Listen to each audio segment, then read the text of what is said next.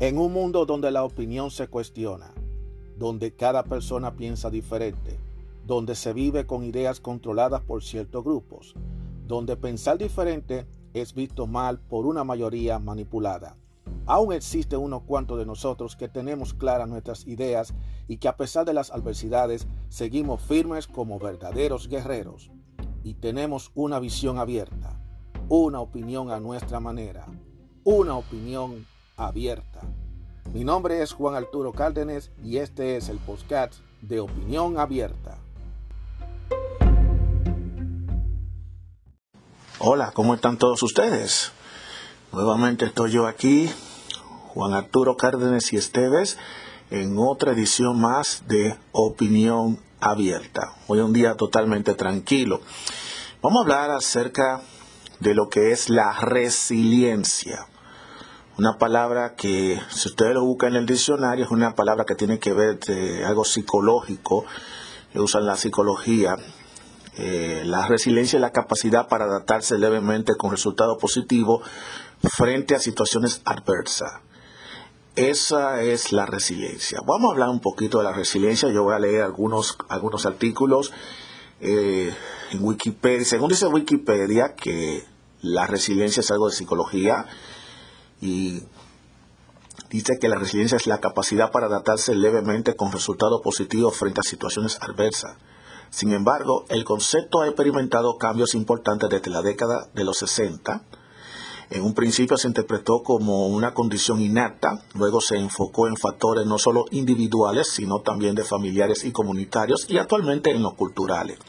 Los investigadores del siglo XXI entienden la resiliencia como un proceso comunitario y cultural que responde a tres modelos que le explican. Un modelo compensatorio, otro de protección y por último uno de desafío.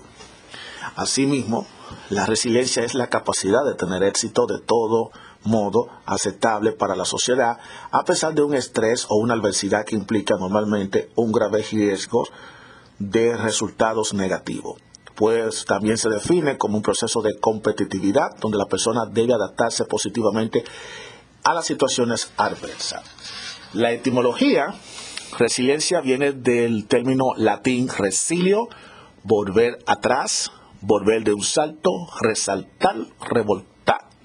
Vamos a repetirlo de nuevo. Resiliencia viene del término latín resilio, que significa volver atrás, volver de un salto, resaltar, y rebotar. El término se adaptó al uso en psicologías y otras ciencias sociales para referirse a la persona que a pesar de sufrir situaciones estresantes no son afectadas. La palabra resiliencia en cuanto a la física y la química designa la capacidad de cualquier material para recuperar su forma inicial a después de que se ejerce una fuerza que lo deforma. La palabra proviene del, latín salio, que se traduce como saltar, antecedido del prefijo re, que indica repetición o reanudación. Yo definitivamente en la página de Wikipedia, el que quiera puede buscarlo bajo el nombre de resiliencia. Voy a deletrearlo. R-E-S-I-L-I-E-N-C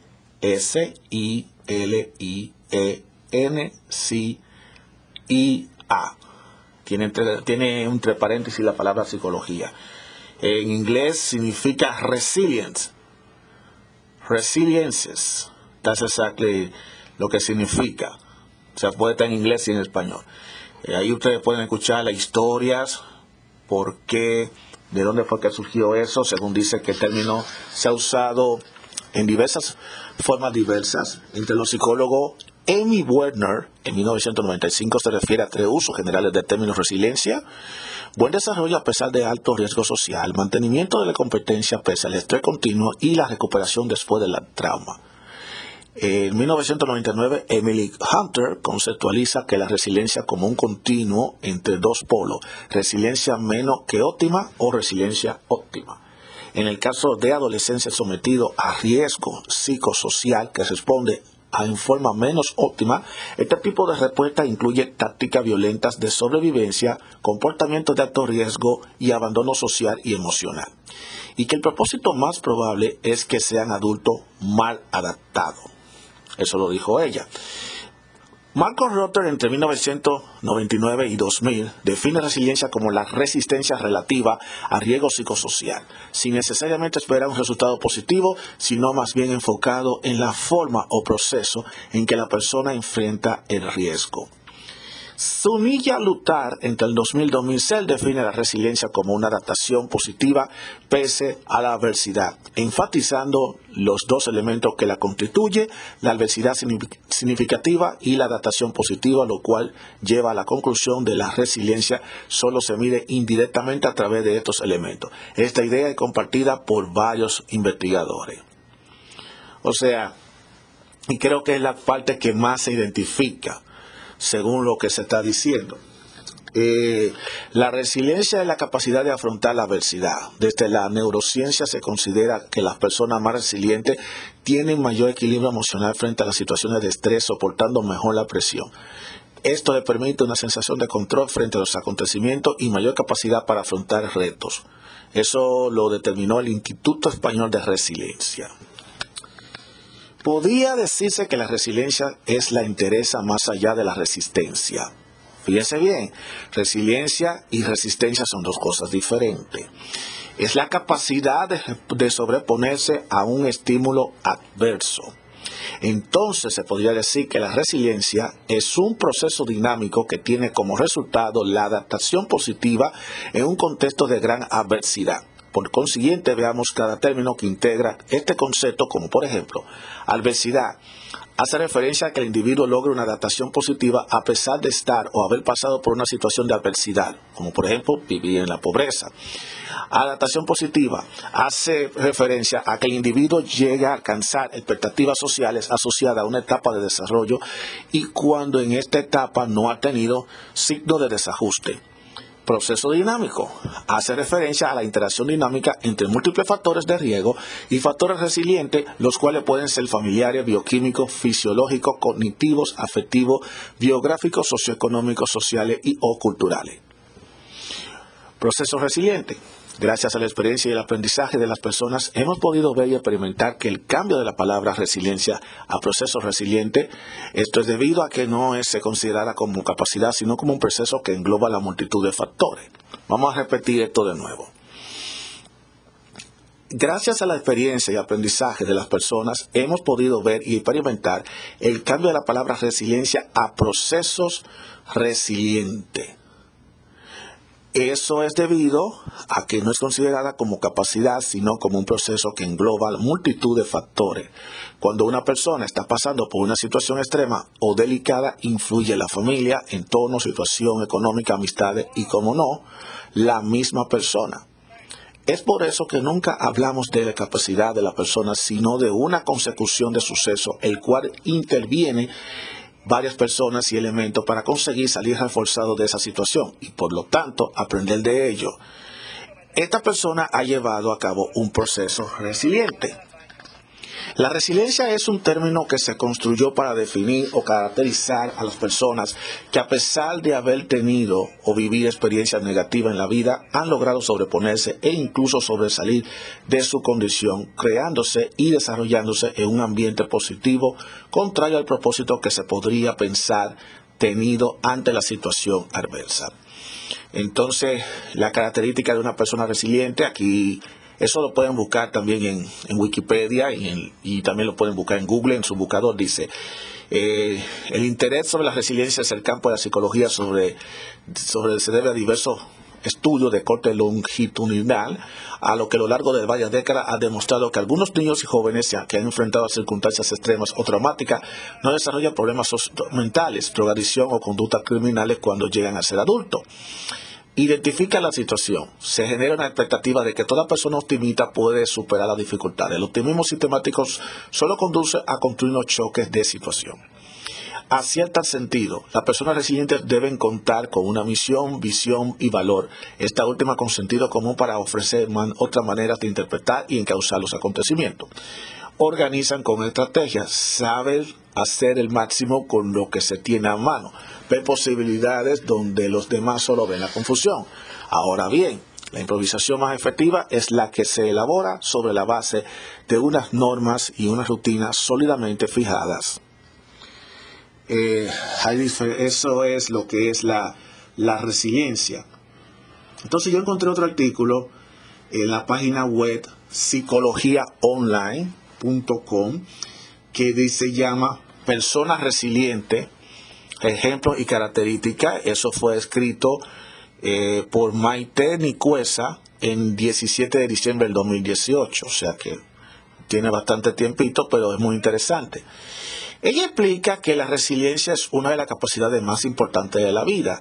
Esta es la capacidad que tiene el ser humano para sobreponerse a las circunstancias de adversidad en su existencia. Por ejemplo, el duelo de la muerte de un ser querido, un despido del trabajo inesperado, el desamor, un periodo de soledad o un sufrimiento. A pesar del dolor vivido, la persona renace de nuevo de la alegría por medio de una capacidad de reinventarse a sí misma al dar un sentido constructivo a la realidad desde la visión y el aprendizaje. Las 10 características de la persona más resiliente. A continuación describimos los puntos principales que forman parte de la resiliencia. Dicen, la red social de amigos y familiares. Las personas resilientes no se encierran en sí mismas, son autónomas. Sin embargo, no hacen de esa actitud proactiva como una autosuficiencia individualista, sino que se nutre su vida con los lazos afectivos de colaboración y afecto. Esto no significa que una persona sea más resiliente que otra por tener más gente cerca. Lo verdaderamente definitivo es la calidad del vínculo y la influencia constructiva que el entorno sobre el protagonista. Número 2. Un mundo interior creativo. Cuando la realidad exterior muestra su lado menos amable, el protagonista no solo puede entender a la lectura de los hechos, sino también puede refugiarse en este universo que cultiva a través del conocimiento, el arte, la lectura, el pensamiento positivo, las emociones y la vida sentida a través del propio punto de vista. Es decir, son personas que no se quedan en la superficie de la cosa, sino que alcanzan la profundidad del ser. Número 3. Adaptación al cambio. Cuando la realidad cambia, Incluso cuando esta alteración de los factores alternos se ha producido en contra de la voluntad, el protagonista se posiciona ante un mapa de la realidad, que implica de manera vivencial. Las personas resilientes realizan este proceso de cambio contando con el apoyo de esa red social descrita anteriormente. Número 4. Inteligencia emocional. En situaciones de adversidad suele producirse sensaciones contradictorias Así como hay un espacio para sentimientos vinculados con la tristeza, una persona resiliente no tapa esa realidad emocional, sino que la integra en su vida, dando espacio a la escucha de esa información que tiene un mensaje que expresar. Por lo tanto, podemos afirmar que la inteligencia emocional es una característica de las personas más resilientes. Número 5. Miran hacia el futuro es importante hacer cambios vitales poniendo en foco en el ayer, puesto que el pasado ya está escrito. La persona resiliente mira al mañana con esperanza y se enfoca en el presente. Por ejemplo, se marcan nuevos objetivos a alcanzar. Número 6 pierden poco tiempo en quejarse. Las quejas son muy humanas, sin embargo una persona resiliente es protagonista de su destino, incluso cuando vive un periodo de dolor. Por ello no se desgasta de manera crónica a través de la rumiación mental y quejas constantes. Número 7. Sentido de humor. La risa y la sonrisa son elementos medicinales que refuerzan la fortaleza frente a la superación de un hecho triste. Cuando una persona vive un momento de máximo dolor, el espacio para el humor es menor que aquel que se produce en la alegría. Sin embargo, este ingrediente está presente aunque sea en pequeñas dosis. Número 8. Incluso gratitud. Incluso en el dolor, la persona resiliente es consciente de que tiene motivo para dar gracias a la vida por ejemplo, por el abrazo de consuelo de ese amigo, por la compañía de la persona más cercana o por la felicidad vivida hasta el momento. Número 9. Piden ayuda cuando la necesitan. No esperan que los demás adivinen sus pensamientos, sino que se cuidan a sí mismas pidiendo ayuda por iniciativa propia a través de mensajes claros a los demás. Y número 10. Son personas con sensibilidad y empatía no solo hacia los demás, sino hacia sí misma. ¿Verdad? Esos son los 10 características de las personas más resilientes. Entonces aquí eh, ponen unos ejemplos. Por ejemplo, la resiliencia es una capacidad, cinco ejemplos de resiliencia. La resiliencia es una capacidad muy humana, solo tienes que recordar algunos momentos difíciles que has superado en tu vida para darte cuenta de tu capacidad de transformación. Una de ellas, y esta pasa muy frecuentemente, amor no correspondido. Esta es una de las situaciones en las que en el plano sentimental obliga al protagonista a sobreponerse de, una, de esta ruptura de expectativas por medio de un duelo necesario para olvidar a esa persona. Número 2. Víctor Frank, autor del libro El hombre que en busca del sentido y fundador de la logoterapia, es un claro ejemplo de la resiliencia por medio de sus testimonios en torno a la vida de un campo de concentración. Bueno, eso habría que leer el libro para ver de qué se trata. Me imagino es que él trató de que tuvo un campo de concentración, imagínense. El hombre seguramente no es fácil estar metido en un campo de concentración. Y para ahí seguramente debe, hay que ser fuerte. Número, otro tercer otro ejemplo que dice la superación de la enfermedad o la muerte de un ser querido, la salud pese a que en tantos momentos no la valoramos de forma consciente, es uno de los pilares más importantes del bienestar. Por ello, aquellos obstáculos de salud suponen una prueba de resiliencia fundamental. Eso sí es verdad. Eh, número cuatro, superación de un proceso de cambio, por ejemplo, de un divorcio que rompe con la rutina previsible visualizada en ese momento. Eso es cierto. Oh, número cinco. Oh, wow. Un despido laboral a los 50 años, un momento en que el factor edad adquiere un significado limitante en algunos nichos de mercado. Eso sí es verdad, esos son momentos de resiliencia. Entonces, aquí también dan unos consejos de cómo ser una persona resiliente, cinco consejos.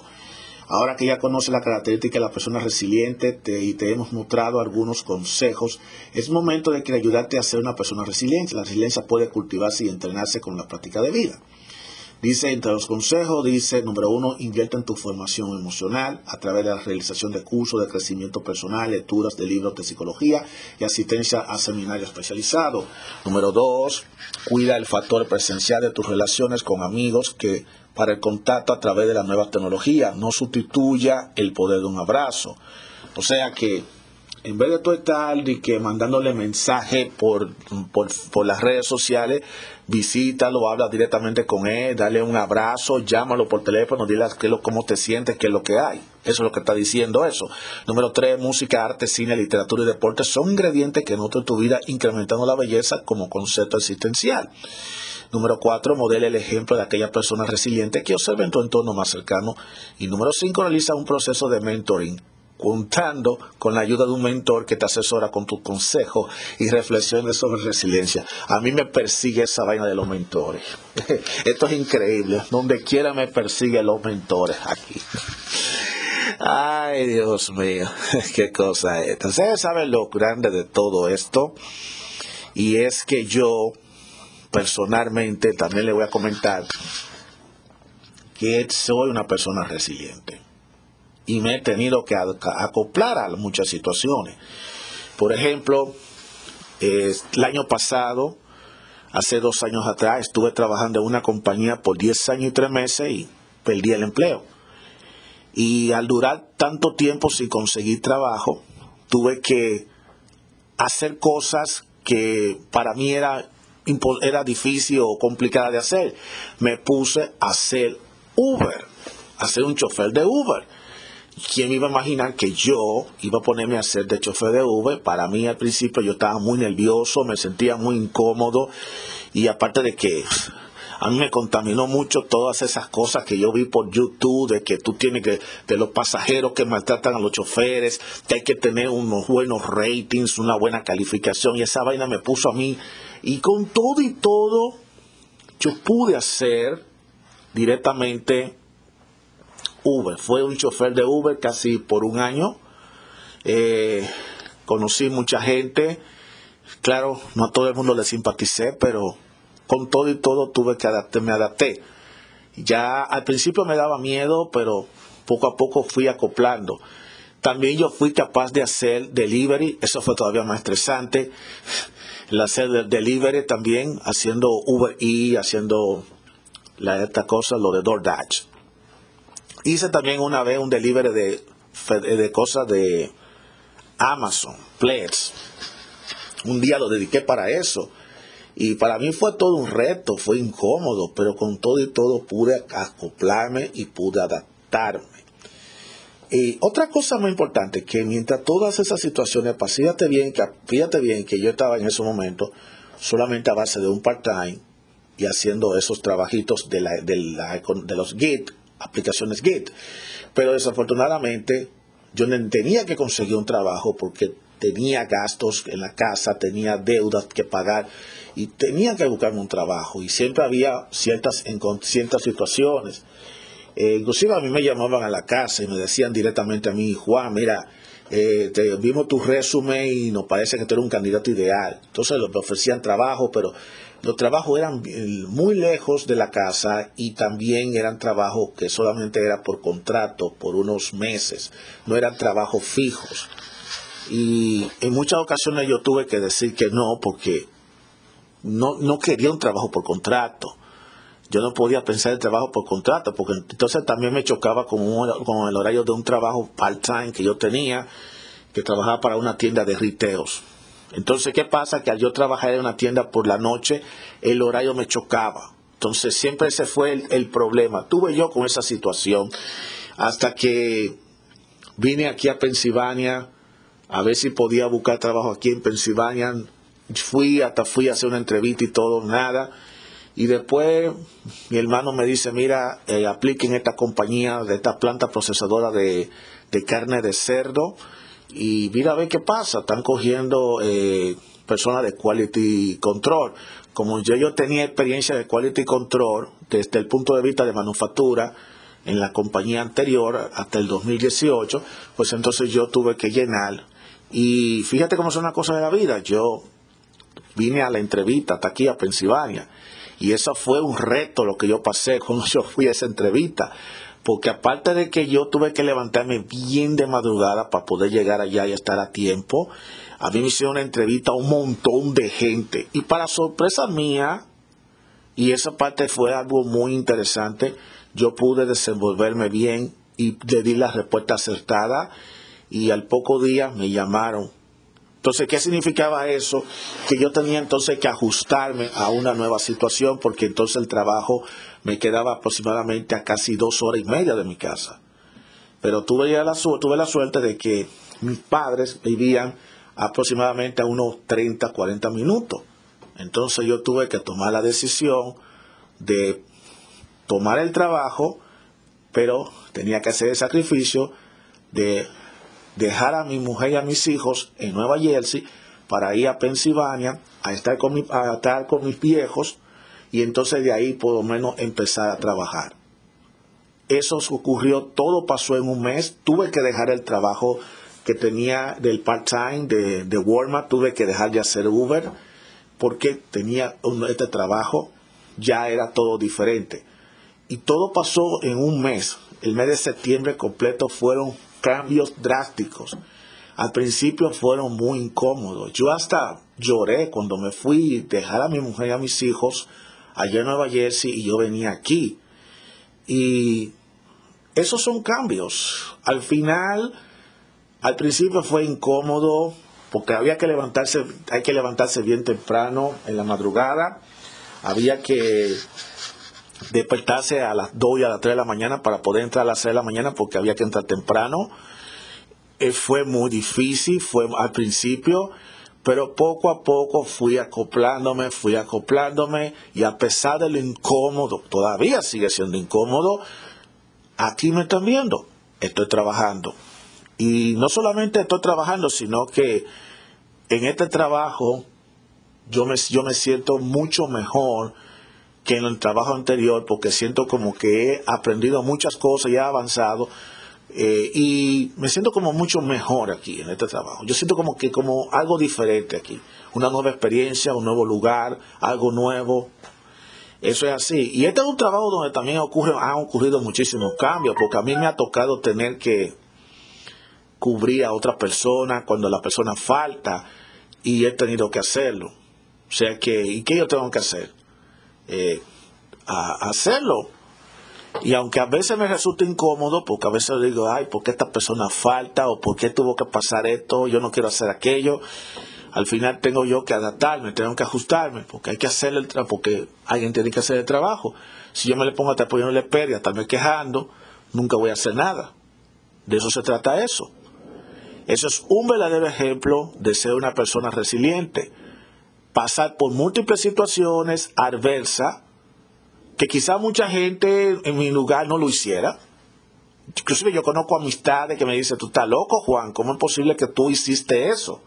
Sin embargo, yo lo hice y lo estoy haciendo. Tuve que dejar esa zona de confort para eh, coger todo esta, toda esta aventura para poder llegar hasta donde llego. Y esto hasta cierto punto me ha beneficiado porque también me ha ayudado también a volver a estar un poquito más cerca de mi papá y de mi mamá porque como yo vivo en Nueva Jersey, yo vivo en Pensilvania, yo usualmente solamente venía aquí de manera ocasionalmente porque uno con el trabajo, con, con la familia y todo se estaba un poquito lejos y ahora estoy con ellos casi todos los días. Y entonces, ¿qué pasa a mi esposa y mis hijos? Yo los fines de semana me aventuro a coger la autopista, a coger carretera y que Dios me ilumine hasta que Dios me ilumine. Pero ya yo tengo mis planes porque yo, si yo quiere, quiero que ellas vengan a vivir conmigo ya.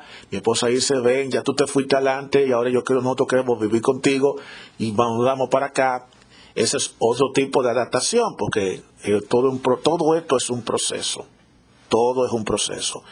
Y créeme, señores, eso es un ejemplo de ser una persona resiliente eh, no es fácil.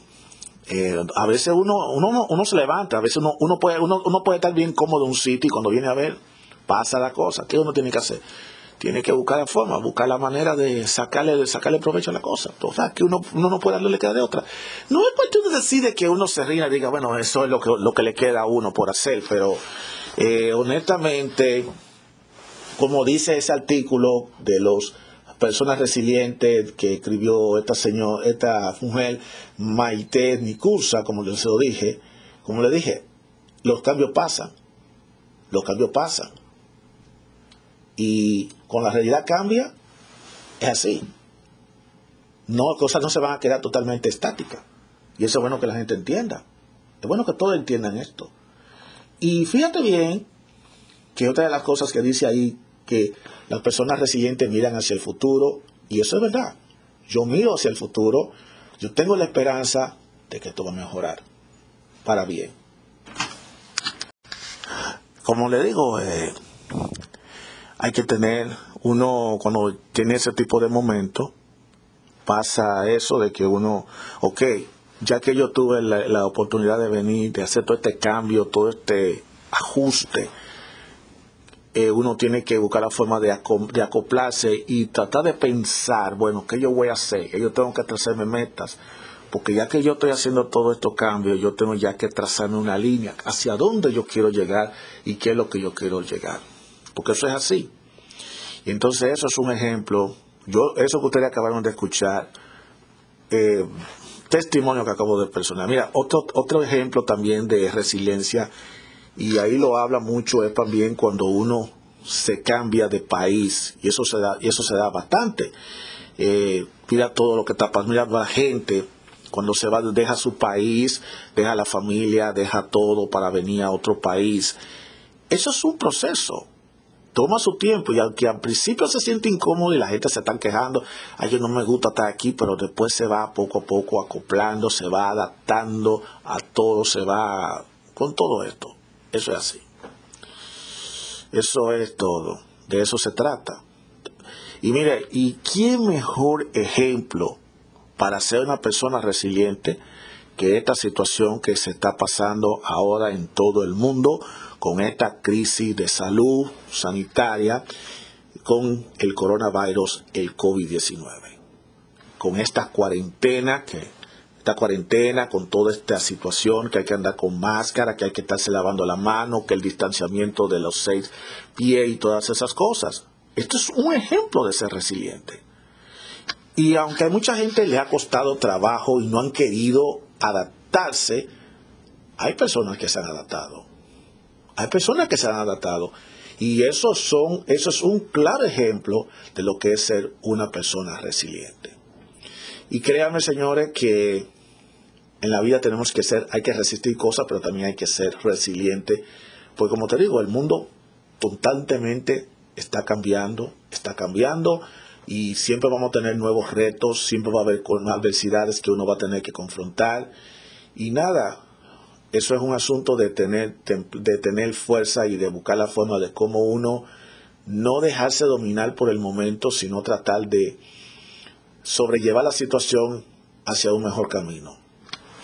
Eso es todo que tenía que hablar con ustedes, así que nos vemos hasta la próxima.